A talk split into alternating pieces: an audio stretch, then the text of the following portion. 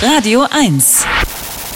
Die Profis. Umwelteinflüsse und Genetik gleich Epigenetik. Also, wie Menschen leben, hat Einfluss auf ihre Gene, somit auch auf ihre Gesundheit. Eine Untersuchung an der University of California in Berkeley besagt jetzt, die Wirtschaftskrise der 1930er Jahre, also die Krise, diese große Depression, die ist bis heute aufzuspüren im Genmaterial der Menschen.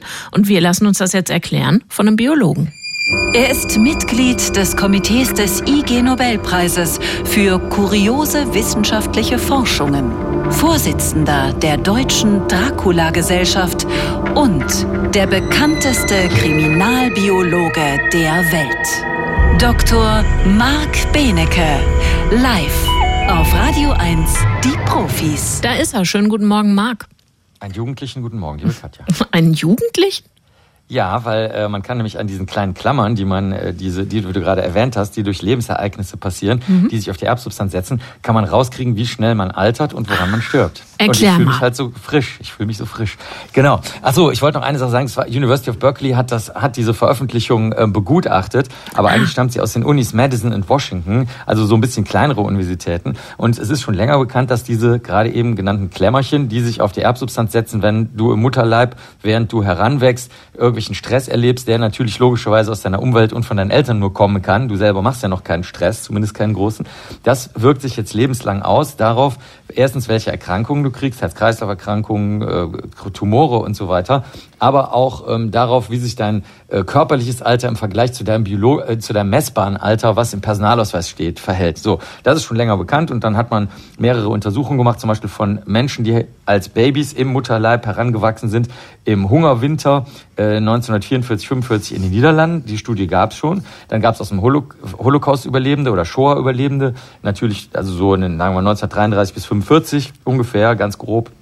Ähm, die wurden auch untersucht. Und dann gab es das Project Ice Storm, das ist hier nicht so bekannt in Deutschland. Das waren Menschen, die in Quebec, und das war in den 1990ern, also Januar 1998, äh, waren die 45 Tage lang in völliger Dunkelheit, nachdem ein Eissturm äh, alles kaputt gemacht hat. Mhm. Da sind drei Millionen Menschen betroffen gewesen. So, das war schon bekannt und da hat man gesehen, okay, das Methylierungsmuster, so heißen diese Klemmerchen nämlich, verändert sich. Aber jetzt wollten die Kolleginnen und Kollegen das mal ganz, ganz groß machen und haben sich die Daten angeschaut, von denen im Mutterleib Heranwachsenden, die während der großen Wirtschaftsdepression in den USA von 1929 bis 1933, da war eine Wahnsinnsarbeitslosigkeit, die höchste, die es jemals gab in den USA, 25 Prozent.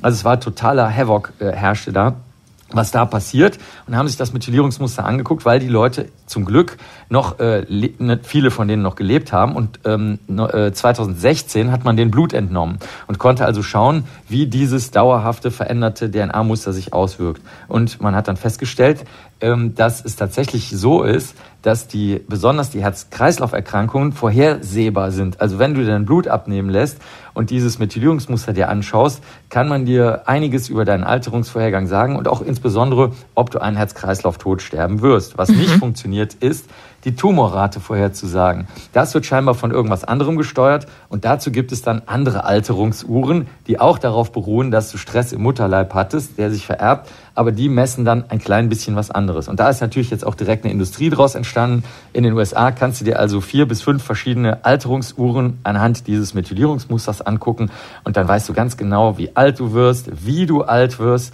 und an was du sterben wirst. Und würdest du das machen?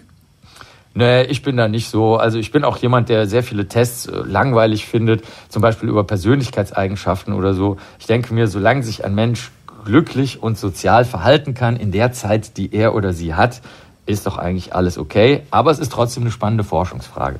Marc Benecke, vielen Dank. Sehr gerne. Tschüss.